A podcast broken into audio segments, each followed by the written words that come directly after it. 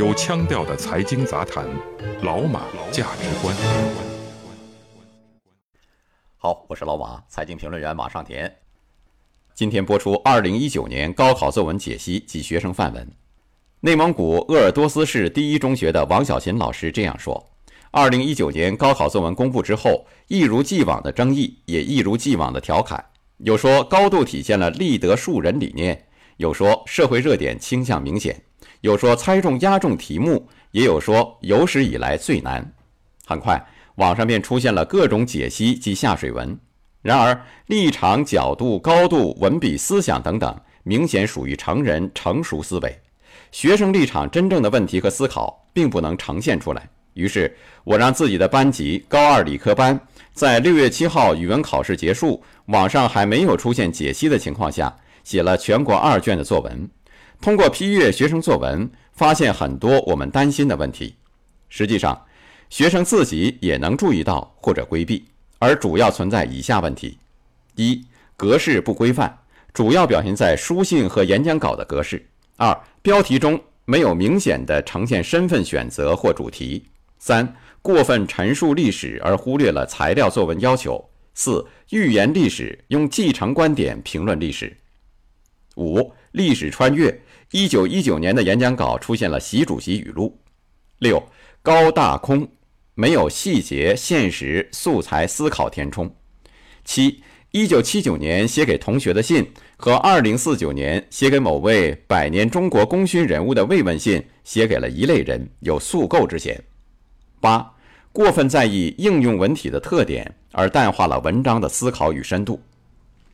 通过自己学生的作文。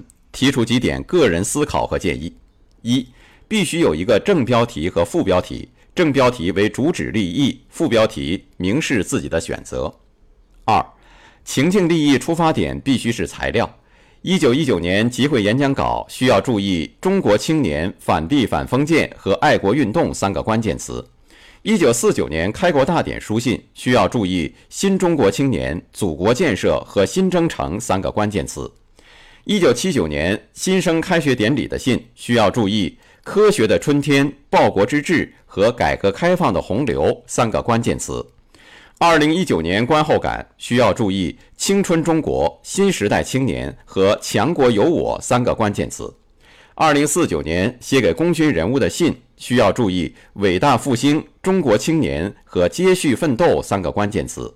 这些关键词应该是写文章的立足点和重点。三必须有一定的历史背景，但不能简单串联历史。如何写实、写新、写细是难点。好，现在我们就看一篇学生范文。这是内蒙古鄂尔多斯市一中高二五二九班的杨家荣同学所写的。吾辈之战争刚刚开始，在五四学生集会上的演讲稿。各位同学们，现在与我们集会的同时。在阿尔贡的森林大火尚未烧完，索姆河的硝烟尚未散尽的同时，帝国主义的各色首相、总理、总统正在凡尔赛宫举行着胜者的分赃典礼。也与此同时，出劳工、出苦力的、挂着战胜国头衔的中华民国，却正主动将自己的土地由一国赠予另一国。他们的战争。那个被称为结束一切战争的战争，诚已完结了。但我们的战争没有。青年吾辈，全无理由在此一穷二白的华夏大地上做着和平美梦，全无理由在四方列强的虎视眈眈下做着和平美梦，没有理由在被前朝不平等条约贴满全身的情况下做着和平美梦，也没有理由在军警的枪口下。做着和平的美梦，但是，的确有在做这样美梦的众人。于是，中国的土地与国界就这样的日削月割出来，割了六十余年，皆是活该呀！我们六十多年吱过声吗？当然有。有何用处吗？的确没有。那些声音太小太小了。皇上老爷们犯不着担心，也不必捂耳朵，两根手指一活动，无非捏死就是了。但事至如今，我们不能再沉默下去，否则我们的国家就将沦为洋人的后花园呢。固然是我国的博大精深的传统文化告诉我们要克己，要重礼。但如今我们如何能和老虎讲道理？特别是我们的头脑正处在他们的口里，脖子正卡在他们的獠牙上。自古弱国无外交，此言得之啊！不论是李中堂还是大总统，无人能挑起这救亡的重担。而中华的希望，可为此不可为之事的人，必为吾辈，也定为吾辈呀！一九一九年的青年学生不愿再走封建士大夫的老路子。当下，我们从书院中走出来，从教室中跑出来，从校园中冲出来，令天下百姓瞧瞧，令割据军阀看看，令西方列强听听。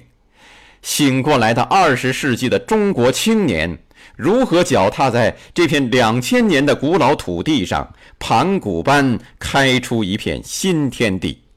是的。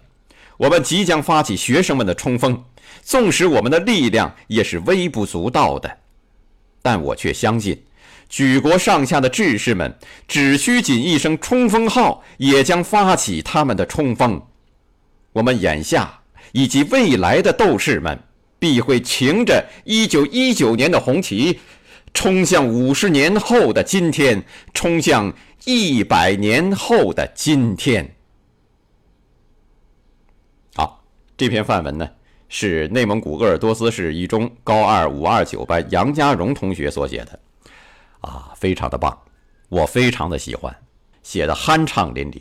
从演讲稿的这种语体，啊，还有他的一种代入感、时代感，以及他思想的深度，都可圈可点，非常棒。